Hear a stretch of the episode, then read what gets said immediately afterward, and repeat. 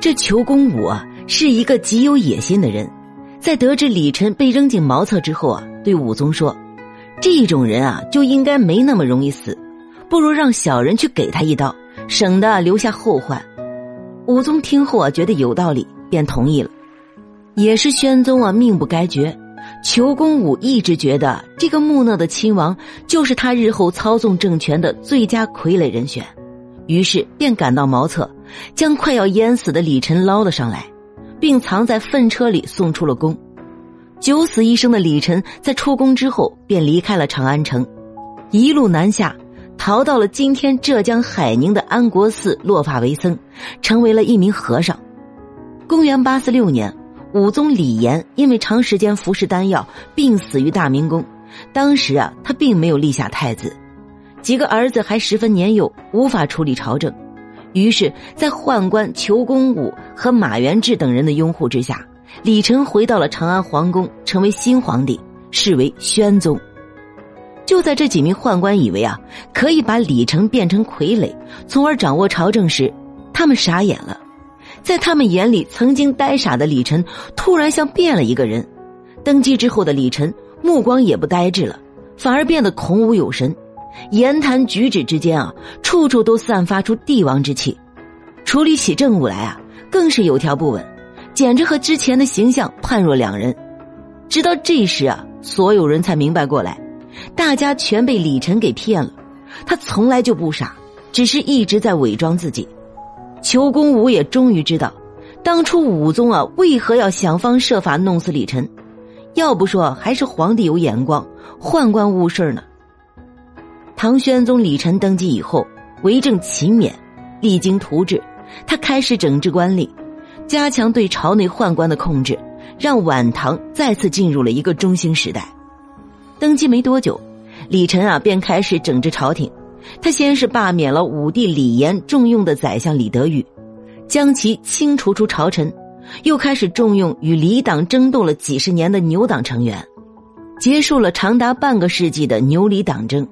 同时啊，假意重用当初拥立自己、想要把持朝政的宦官们，更是将马元志啊封为了大将军，但是并没有给其兵权，只是一个闲职。为了防止宦官再为祸朝政。李晨下令禁止宦官与朝中大臣相互往来。当时的宰相马直啊，只是和马元志吃了一顿饭，就被李晨罢官，赶回了老家。李晨用他的雷霆手段，把宫内宦官啊收拾的服服帖帖，前朝的旧臣也是该贬的贬，该杀的杀。装疯卖傻三十六年的李晨，仅仅用了几个月的时间，就将朝政稳稳的掌握在了自己手中。李晨在位的十三年时间里啊，可以说是晚唐时期宦官最低调老实的时期。虽然没有再现盛唐贞观时期那样的政通人和，但总体来说啊，也是国泰民安。因此啊，这段时期也被称为小贞观。攘内做完了，接下来就该安外了。唐宣宗李晨能被称为小太宗啊，可不是白叫的。李晨这个人啊，非常自律、勤政。好学，从他能隐忍三十六年就可以看出啊，李晨是一个有大毅力、大想法的人。没错，他和先祖李世民啊有同样的想法，那就是建立一个天下太平的盛世。李晨在位期间啊，对唐朝的税收体系做了大规模的调整，他将地方税收的权利直接下放给了当地的县令，并且不允许派人代收。所收的税务一律亲手上交，李晨从制度上堵住了官员贪污的口子，同时也开始大量裁官，把一些他认为没有必要的官职通通裁掉。一系列操作下来啊，李晨在位期间，官员的俸禄减少了三分之二，整个国家税收提高了一倍有余。宣宗继位时啊，吐蕃占据河湟地区已有大约一百年了。之前唐朝的各位皇帝啊，都企图收复河湟，但都因为朝政烦扰而没有做到。但此时啊，吐蕃刚好内战爆发，其内部局势混乱，日渐走向衰亡。宣宗利用这个机会啊，使原先被吐蕃控制的三州七关归降大唐。两年后，吐蕃控制的沙州地区有一个叫张议潮的人率军投靠大唐。朝廷遂任命他做沙州防御使。随后啊，张议潮带兵收复了包括沙州在内的河湟全部失地。收复河湟啊，在唐朝历史上是宣宗的一大政绩，但他正好赶上了吐蕃衰微的时间节点，只能说这件事儿是顺理成章完成的。唐玄宗在位的十三年中，国家内部和外部都没有发生大的战争，平民百姓都能够安居乐业，人口不断增长。当时的人口数啊，约为两千五百万人，这是安史之乱后的峰值。唐玄宗李忱。在大多数人心中啊，都是治世明君、模范皇帝。但是，一个能在装疯卖傻三十六年后成为皇帝并掌握实权的人，除了隐忍和雷霆手段，当然不可能是小白兔啊。甚至他表现出来的善良厚道，你也要多个心思。其实啊，他从来就不是个能被人猜透和看懂的人。史料更是记载，李晨的驭人之道向来为人称道。在会见大臣时啊，他所表现出的如在世孟尝一般的谦和，从来不会露出厌恶的表情。不过，在大臣们向他汇报要事时啊，他又会表现的不苟言笑，威严不可仰视，恩威并重。这恩与威的尺度啊，被李晨拿捏的是恰到好处。不过，这也恰恰说明李晨为人的虚伪，两面三刀。某次啊，浙江的地方官向李晨进贡了一名绝色美人，李晨对其一见钟情。在接下来的一段时间里啊，李晨赏给美人无数珍玩，对其浓情蜜意。然而，突然有一天啊，李晨突然对众大臣表示：“朕留他不得。”大臣们丈二和尚摸不着头脑，又不想让李晨无缘无故的杀人，于是啊，便纷纷劝谏他将美人放还。面对大臣的劝谏啊，李晨说了一句令人匪夷所思的话：“把他放回去，我肯定会想念他，所以啊，还是赏给他一杯鸩酒吧。”他与美人的感情很正常，好端端的为什么要杀掉人家呢？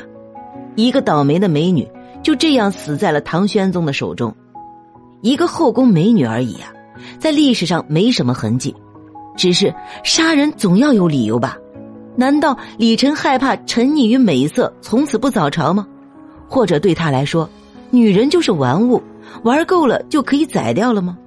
总之啊，他这一波操作，所有人都搞不懂，还是就是为了让别人搞不明白自己，才莫名其妙的先宠后杀。话说呀，郭皇太后是唐玄宗名义上的母亲，她是郭子仪的亲孙女，出身很高。宣宗上台时啊。郭皇太后已经当了许多年的太后了，按理来说，这是他爹的原配夫人，即便不是生母，但作为当朝天子也理应尽孝啊，这才符合祖制。且来看看唐玄宗是怎么对待这位名义上的母亲的。根据史料记载啊，唐穆宗、郭太后均被卷入一桩谋杀案里，被害人啊便是唐宪宗。显然啊，这是不合情理的，即便是为了夺位。儿子伙同母亲谋杀亲爹的戏码也太过骇人听闻。唐玄宗对此的态度是什么呢？他一直致力于查明真相，还因此啊减少了郭太后的薪俸。郭太后何许人也啊？身为后宫之主的她，何尝受过这种委屈啊？于是郭太后立即自杀。幸亏宫女发现的早，这才将其抢救回来。当朝太后自尽。唐玄宗这个当皇帝和儿子的理应表态吧，可他非但没有去劝慰，反倒啊一通冷嘲热讽。就在当天晚上，已经被抢救回来的郭太后啊莫名其妙的暴毙了。那么，他死于何人之手呢？很显然，与唐玄宗脱不开干系。宣宗啊是个文艺皇帝，比较喜欢听戏，他最喜欢的伶人叫祝汉真。那个年代啊没有京剧。祝汉真的表演形式和现在的单口相声差不多，他负责每天陪着唐玄宗逗乐子。祝汉真这样的人啊，一般都是比较有口才且思维敏捷的，因为只有这样才能挖掘出生活中的笑料，博皇帝开心。不过，祝汉真与其他伶人不同，他是个正义之士，总会借着自己滑稽的语言揭露某些社会现状，引发宣宗的思考。某次啊，祝汉真与唐玄宗聊着聊着，突然谈起了国内的政事，打算趁机劝谏。没想到，一向亲和的宣宗啊，竟铁青着脸说：“我蓄养尔等，只是供细孝，岂可干预朝政？在我面前啊，你就是个跳梁小丑。你这样的人有什么资格妄议朝政啊？”千百年后，清朝的乾隆皇帝对臣子纪晓岚啊，也说过同样的话。不过，朱汉贞的下场可比纪晓岚惨得多。第二天啊，他便被皇帝打了一顿廷杖，流放了。本集播讲完毕，关注主播了凡先生，听书不迷路。